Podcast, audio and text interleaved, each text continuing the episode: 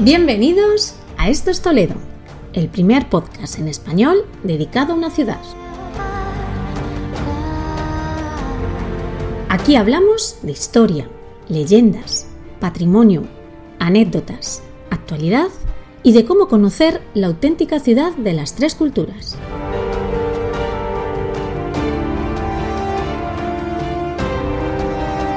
Ponte cómodo. Comienza tu viaje.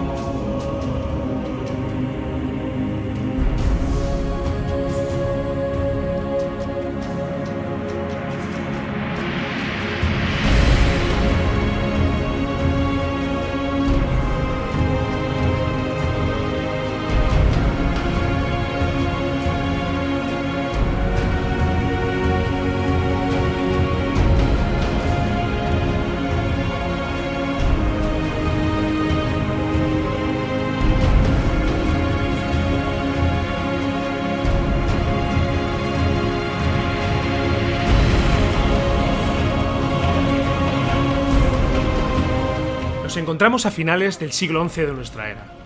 La primera cruzada, proclamada por el Papa Urbano II en el Concilio de Clermont, se dirige hacia Jerusalén con un propósito y objetivo claro: expulsar al califato fatimí de Egipto que allí se encontraba. El 15 de julio de 1099, la ciudad cae en manos del ejército cruzado y convertida al culto cristiano.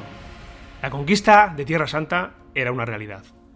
Ante la necesidad de defender las rutas y las vidas de los cristianos que peregrinaban hacia Tierra Santa, un grupo de nueve caballeros franceses, liderados por Hugo de Paint, nace para tal propósito. Es el origen de la Orden del Temple. Mucho se ha escrito y contado ya sobre este grupo de monjes guerreros que dejaron su impronta en la sociedad medieval de los siglos XII, XIII y XIV. Y ese aura de misticismo perdura en el paso del tiempo. Hoy en este Toledo vamos a hablar de la presencia templaria en la ciudad de Toledo y de la impronta que nos dejaron. Bueno, hoy nuestro compañero Alberto no ha podido estar con nosotros, temas de trabajo le han impedido grabar el episodio, pero nos hemos traído a un gran conocedor y un gran experto de todo lo que tiene que ver con el temple en la ciudad de Toledo. Estamos refiriendo a Luis Rodríguez Bausá. Muy buenas Luis, bienvenido otra vez a Esto es Toledo. Muy bien, muchas gracias Fran, encantado de estar otra vez contigo. Bueno, eh, hemos hecho una, un breve repaso y hemos hablado así por encima de lo que significó la, la, la Orden del Temple en la Edad Media, pero eh, me gustaría que antes ya de, de, centrarnos ya más en la temática del podcast de hoy, eh, que hiciéramos eh, pues una breve reseña o que por lo menos intentáramos identificar cuando tenemos constancia que, esta orden aparece en, España? Porque, bueno, en este siglo XII de nuestra era, eh, España, la península ibérica, realmente, era una suerte de reinos cristianos y reinos de taifas enfrentados entre sí, entre los propios reinos cristianos, pero tenemos una fecha más o menos aproximada y, sobre todo, en qué zona de, de la península ibérica, de esta España, eh, surgió la Orden del Temple. Pues lo de la zona geográfica es más sencillo de responder, porque efectivamente de esto sí que es seguro. La presencia de los freires en los reinos de lo que luego sería España eh, se produce entrando desde Francia por la zona de Cataluña y al reino de Aragón. En cuanto a la fecha, es prácticamente imposible saber de verdad cuándo es cuando vinieron. Sabemos, porque se les cita en un documento que se conserva en el Archivo Histórico Nacional, en la sección de órdenes militares, que hacia el año 1131 se les menciona. Eso significa que en el año 1131, en la zona de Cataluña y de Aragón, había presencia del temple, pero no sabemos desde cuánto tiempo antes, ¿no? Hay algún que otro autor de prestigio, por cierto, que dice que ese documento es una copia, que es verdad, es una copia, y que fue un error la transcripción de la fecha, y lo, él lo retrasa hasta 50 años después, hasta el torno al año 1180. Así que tenemos las dos versiones, quien asegura que por el año 1113 o 1130 1131 en ese intervalo tuvieron que venir o quien lo retrasa 50 años más hasta 1180. Y bueno, era indudable, indudable que tarde o temprano eh, la presencia del temple tenía que llegar a una ciudad como Toledo, que era ya incluso en aquella época un referente. Y eh, tenemos constancia, Luis, precisamente en la ciudad de Toledo, o cuando podemos acudir a alguna fecha en concreto para la cual podemos fiarnos de cuándo eh, hace acto de presencia el temple aquí en Toledo, o nos encontramos nuevamente en esa situación de incertidumbre, de no saber cuándo cuando aparece el temple en Toledo. Pues es lo que tú dices, es prácticamente imposible saberlo y además dudo mucho que ninguna, en ningún momento se pueda saber. ¿Por qué? Entre otras cosas porque la inmensa mayoría de la documentación del temple en Castilla y por ende en Toledo se perdió de manera irremisible. ¿no? Hubo una especie de expurgo una vez que la orden es mandada eh, que se disuelva y desaparezca y entonces la inmensa mayoría de los documentos que nos hubieran aportado alguna luz sobre la presencia no solo en Toledo, sino en todas las bailías encomienda de la orden en lo que era el antiguo reino de Toledo, esa documentación, como digo, desapareció del todo. Hay quien asegura o quien aseguramos que de manera eh, con una presencia potente debieron estar al inicio de la construcción de la catedral. Entonces, eh, seguramente eh, podemos calcular que en ese año de 1110 o 1115 ya estarían, porque en 1226 es bastante probable que los caballeros templarios, junto con el gremio de hortelanos, fueran los que financiaran la construcción de la Catedral de Toledo en primera instancia, como tantas otras catedrales que surgieron en toda Europa, ¿no? pagadas a tocateja por los caballeros templarios, que dicho sea de paso eran los únicos que disponían del dinero suficiente para financiar ese tipo de obras que eran de una envergadura absolutamente descomunal para la época. Claro, porque existe esa, eh, bueno, esa certeza de que al final eh, los templarios eran eh, los primeros banqueros de la, de la época, los primeros que comenzaron a conceder préstamos a lo largo de toda Europa, ¿verdad? Sí, claro, esto era una manera además de salvaguardar los eh, dineros de los viajeros que intentaban desplazarse o bien de romería o de peregrinación o simplemente por un viaje por motivos políticos o culturales. ¿no? En aquel momento los caminos eran muy peligrosos y la única manera que podían eh, tener cierta garantía era depositando el dinero en cualquiera de las encomiendas del temple y había, tenían una especie de salvoconductos que les permitía ir retirando el dinero que necesitaran en cada uno de los castillos del temple. En ese sentido, sí, de alguna manera fueron los primeros banqueros, los primeros custodios de un dinero eh, de, gente que se lo dejaba precisamente para que no fueran robados por los caminos. Piensa que cualquier desplazamiento eh, suponía un coste elevadísimo en tiempo, pero también en dinero. Había que pagar la posada, había que pagar la comida, no solo tuya, sino de tu séquito, porque estamos hablando de que cuando alguien se desplazaba, salvo raras excepciones, es que tenía posibilidad de hacerlo. Eso significaba que era una persona importante, un burgués de cualquiera de las ciudades, y eso significaba que se desplazaba con un pequeño séquito que había que alojar, que había que dar de comer. Estamos hablando de los templarios en Toledo y hay que hacer referencia a una obra precisamente de Luis que hablábamos la semana pasada eh, en el podcast, lo recomendábamos en nuestra biblioteca de Toledo, que es Templarios en Toledo. Luis, eh, aquí en, el, en esta obra, que, en este ensayo que haces sobre el temple en Toledo, haces referencia a eh, bueno, varias localizaciones de la ciudad donde se tiene constancia, de alguna manera, de la presencia del temple. Eh, estoy viendo precisamente ahora, en el libro, estoy consultándolo, eh, que el castillo de San Servando, como tal, eh, lo podemos identificar como un emplazamiento templario, ¿cierto? Sí, sí, cierto. Este es de los pocos lugares donde tenemos constancia documental de que perteneció a la Orden del Temple. Muy pocos años, pero hay un documento que se conserva en el archivo catedralicio, por el cual el rey Alfonso VIII les cede a los míos Freire Temple Toletani el castillo de San Cervatos, que era como se llamaba en aquel momento, para que participaran o para que hicieran una defensa efectiva de aquella zona de la ciudad. Claro, ese es un documento incontestatable, ¿no? Durante muy pocos años, porque seguía son mandado prender y disolverse, pero aquel castillo perteneció, por tanto, al temple. El problema está en los otros enclaves de los que a mí siempre me gusta contar, que en algunos casos tenemos digamos, mm, eh, la, la, posibilidad mm, casi al 99% de que fuera cierto que perteneció al temple, estoy pensando en su casa de hospedería, por ejemplo, y en otros casos no tenemos ningún documento que lo avale, como es el caso de la iglesia de San Miguel, pero ahí hay datos arqueológicos. Hay un escudo del temple en una de las pechinas del crucero y a la espalda de la iglesia hay una loa en honor a la cofradía de San Pedro y San Bartolomé y aparece un escudo partido y en la parte de arriba está el escudo del temple, con lo cual es evidente que aquella iglesia en algún momento perteneció a la orden del temple. Otro emplazamiento también en la ciudad, Luis, eh, muy, muy íntimamente ligado con, la Orden del Temple, es precisamente la Casa del Temple, que se encuentra en lo que es, eh, bueno, las cercanías de la Plaza del Seco.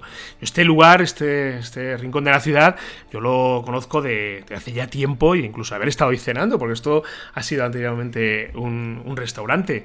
Pero si tiene constancia de que aquí, en este rincón, en, este, en, este, en esta casa, habitaron templarios, pues eh, estamos en lo de siempre. Constancia documental no, pero con el 99,9% de posibilidades, ese edificio, que se conoce como la Casa del Temple, fue de verdad la casa hospedería de los freires en la ciudad de Toledo. Todos los historiadores antiguos, todos, desde Pisa, Alcocer, Sisto Ramón Parro, eh, Martín Gamero, todos los historiadores antiguos mantienen la teoría de que esa inmensa casona, que su origen es un palacete, eh, un palacio musulmán del siglo XI o del siglo XII, aunque hay algunas estancias que son un poco anteriores, por ejemplo, lo que cuando tú citabas el restaurante, lo que eran las bodegas del restaurante, que eran las antiguas caballerizas, Parece ser que son incluso del siglo X. Vale, pues todos los historiadores, insisto, eh, citan ese enclave, ese emplazamiento como la casa hospedería de los freires en la ciudad de Toledo. Pero no existe ningún documento que lo pruebe y que lo avale.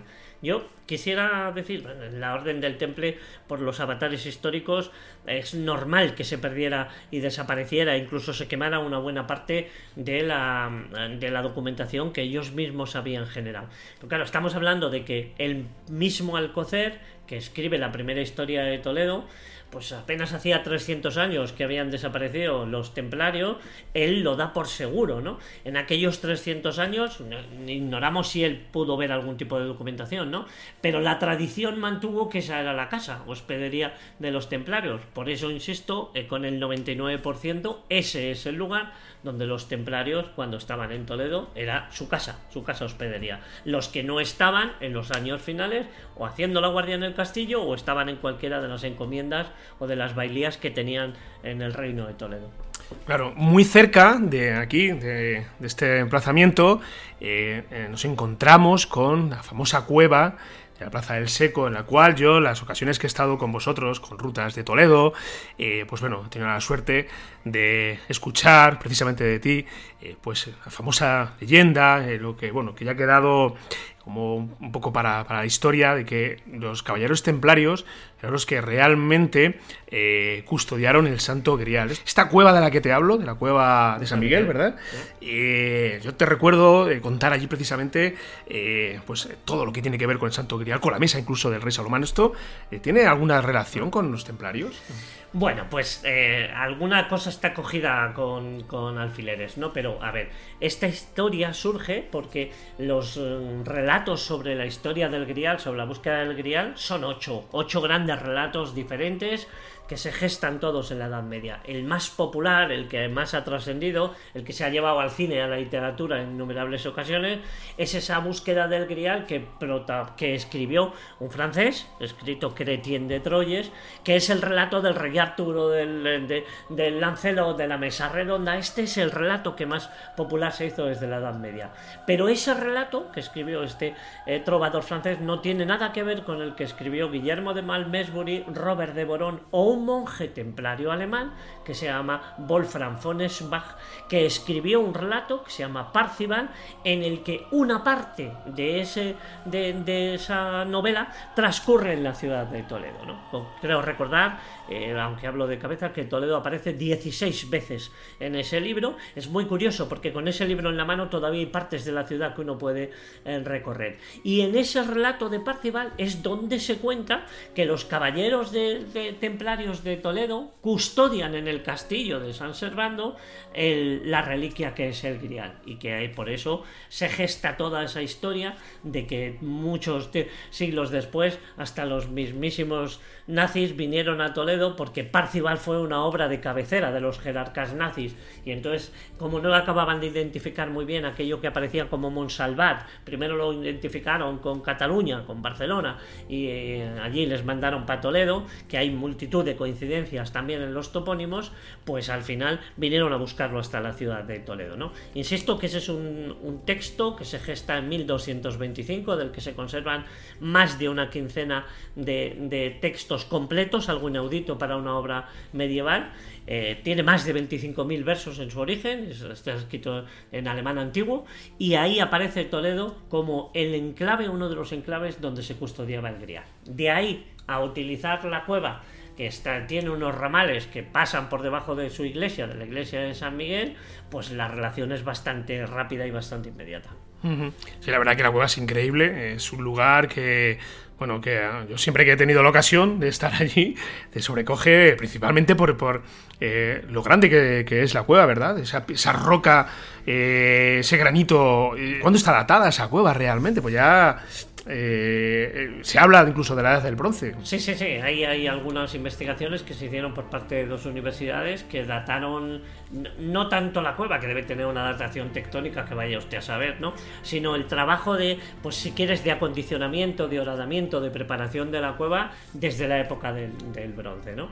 Y además esa cueva es muy interesante por muchas cosas, ¿no? Pero es la cueva que figura, o sea, poco que uno eh, sepa leer entre líneas, en ese relato fantástico en una obra cumbre de la literatura universal, que son Las Mil y Una Noches, como el lugar en el que Tarek, después de derrotar al rey Don Rodrigo, se mete en esa cueva y ahí topó con la mesa de Salomón, en esta cueva.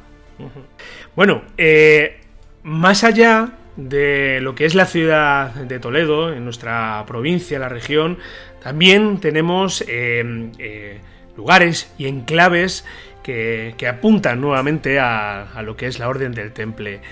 Eh, a mí particularmente lo hablábamos, Luisa, antes de comenzar eh, a grabar el podcast. Hay un lugar que me fascina, me encanta, siempre que tengo la ocasión de pasar por las cercanías, pues me escapo a verlo. Es la iglesia de Santa María de Melque. ¿Guarda este lugar alguna relación directa o indirecta con la orden del temple? Porque bueno, esto al final, claro, eh, eh, corrígeme si me equivoco, esto al final eh, corresponde un poco con lo que era la marca que, delimitaba lo que era el reino cristiano con las taifas musulmanas, ¿verdad? Sí, en algún momento la línea de frontera andaba, andaba por esta zona, sí, concretamente más, si quieres, un poco más al sureste de los montes de Toledo, pero en fin, el castillo de Montalbán era una fortaleza además de por la, eh, digamos la posición privilegiada que tenía era una fortaleza clave para mantener a raya ante posibles algaradas del ejército musulmán que quisiera intentar recuperar el terreno que se le había ganado, entre otros, en la, en la batalla de las Navas de Tolosa. ¿no? Bueno, eh, a ver, es indudable, o parece indudable, dada la, proximidad y la cercanía que hay entre Montalbán y Melque, que aquella iglesia, que es de origen visigodo o visigodo mozárabe, en estas andan los historiadores todavía eh, sin ponerse de acuerdo, debió ser utilizada con total normalidad por los frailes del temple. Esto es bastante evidente. Si lo usaron, eh, que es lo más probable, lo que no dejaron fue ninguna huella, entre otras cosas porque la iglesia no les pertenecía, ¿no? La iglesia debía pertenecer a la archidiócesis de Toledo y era su legítimo dueño el arzobispo de Toledo, ¿no? Pero es casi seguro que aquella iglesia fue utilizada no solo para celebrar misa, sino algún que otro de esos ritos un tanto más heterodoxos en el que los templarios eran muy dados a practicar, ¿no? no hay más, quiero decir, no, no hay, no existe, estamos hablando de la Edad Media, los documentos siempre brillan por su ausencia, no se escribían las cosas, no había memoriales como pudieron ser a partir del siglo XV, en el que se narraran o se contaran, no existían historiadores potentes como Garibay o Juan de Mariana que luego escribirían crónicas y historia de España, por tanto nos basamos en el terreno de las suposiciones, pero yo eh, digo lo mismo que en los enclaves del Toledo, con el 99% de posibilidades, Melque fue una iglesia utilizada por los freires del temple.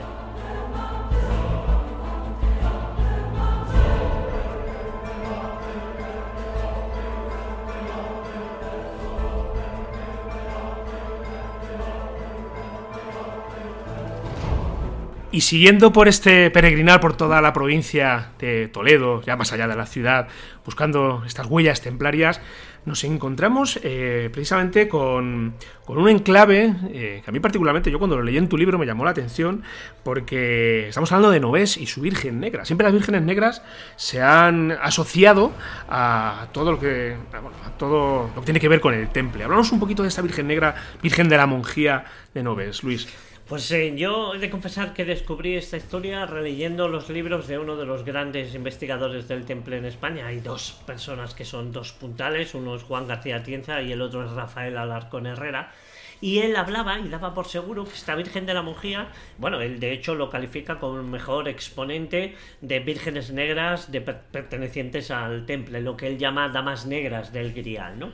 Es verdad lo que tú comentabas, ¿no? Que es bastante fácil rastrear en claves templarios si hay vírgenes negras que proceden de la época en la que estamos hablando, ¿no? De, la Edad Media y sobre todo proceden de o tienen una estructura del románico, ¿no? Entonces es casi seguro que en aquellos lugares donde se venera una imagen que es una Virgen Negra, insisto, y que pertenezca al siglo XII o al siglo XIII, pues es muy posible que quien introdujera el culto allí fueran eh, los caballeros templarios. Y además es que esta es una de las bases para la localización de asentamientos afines a la orden, ¿no? Eh, es bastante difícil a veces saber si aquello perteneció o no perteneció, por, por la misma historia de siempre, porque no hay documentos que lo prueben, y entonces hay que recurrir a antiguas leyendas, a topónimos o a imágenes, en este caso las vírgenes negras, son un buen exponente de la presencia del temple. Bueno, pues Rafael Alarcón asegura que esta Virgen de la Mojía es una Virgen negra que perteneció a la Orden del Temple, lo cual no significa que el enclave, que el pueblo, ¿no ves? Perteneciera al temple. Lo que significa es que en algún momento esa virgen fue a parar allí y lo que él afirma, y yo creo que esto es bastante más acertado, es que esa virgen negra fue, perteneció al temple, aunque no necesariamente eh, se le veneraba en este pueblo. Posiblemente se le veneraría en cualquiera de los enclaves de los montes de Toledo, donde eh, la presencia templaria se puede rastrear. ¿no? Estoy pensando en Malamoneda, estoy pensando en Navarmosa, estoy pensando en Ontanar. ¿no? Posiblemente la Virgen saliera de ahí, ¿no? y fuera en algún momento de la historia, porque además revisando las historias locales del pueblo, eh, todas coinciden en que nadie sabe cuándo apareció, ah, o sea, cuándo se llevó allí la Virgen. Como tantas vírgenes negras, se le hace aparecer de manera milagrosa, hay una disputa incluso por, la eh, quedarse con la Virgen entre los pueblos cercanos, y es que este es el pan nuestro de cada día. Las vírgenes negras siempre son muy milagrosas, aparecen de manera fortuita, si es zona de monte se le aparecen a un leñador y si es zona de pasto se le aparece a un pastor y además lo que hace es decirle al que la ha encontrado que le diga al cura del pueblo que quiere que le hagan una ermita allí. Entonces si el cura se pone pesadito y se la quiere llevar a la iglesia, la Virgen se empeña en volver siempre a ese sitio aunque el cura la haya dejado en la iglesia. ¿no? Este es eh, lo que sucede prácticamente en el 90% de los casos de la Virgen Negra, hasta que ya el cura cae en la cuenta de que no puede seguir contraviniendo la voluntad de la Virgen, lo que quiere es la ermita en ese sitio, hágase en ese sitio, porque quizá lo que deberían haber pensado en muchos casos es que lo sagrado no es la Virgen, lo sagrado es el lugar, lo sagrado es el enclave, ¿no? Yo suelo poner el mismo ejemplo, ¿no? Es como la Virgen del Pilar.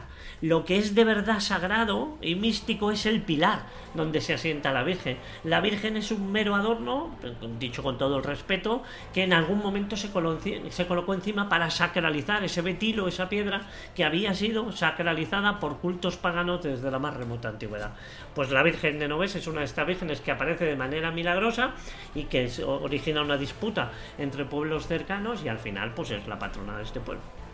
En tu obra eh, haces una relación de enclaves eh, muy curiosos, a mí ah. la verdad que me han llamado mucho la atención, aquí de la provincia de Toledo, en el cual, eh, bueno, de alguna manera se puede tener constancia de rastros del temple. Hablas de Valde Santo Domingo, hablas del pueblo de Caudilla, hablas de Mesegar, San Pedro de la Mata, hablas de Carranque, la verdad que me ha resultado curioso. San Martín de Pusa, hablamos de Mazarambrós, Cejón incluso aquí a la, sí, claro, Pero, siempre dejando claro que con la documentación en la mano, sobre todo un documento que es clave para conocer dónde tenían asentamientos el temple, en lo que hoy es la provincia de Toledo, eh, solo existían tres o cuatro lugares. Era el castillo de Montalbán, del que ya hemos hablado, eran las casas de Villalba y Cebolla, y era Ronda y Carpio. Y luego hay un cuarto lugar en disputa que es Yuncos, escrito Juncos en aquel documento de Medina del Campo porque el, por el que se les obliga a ir a pechar en el año 1302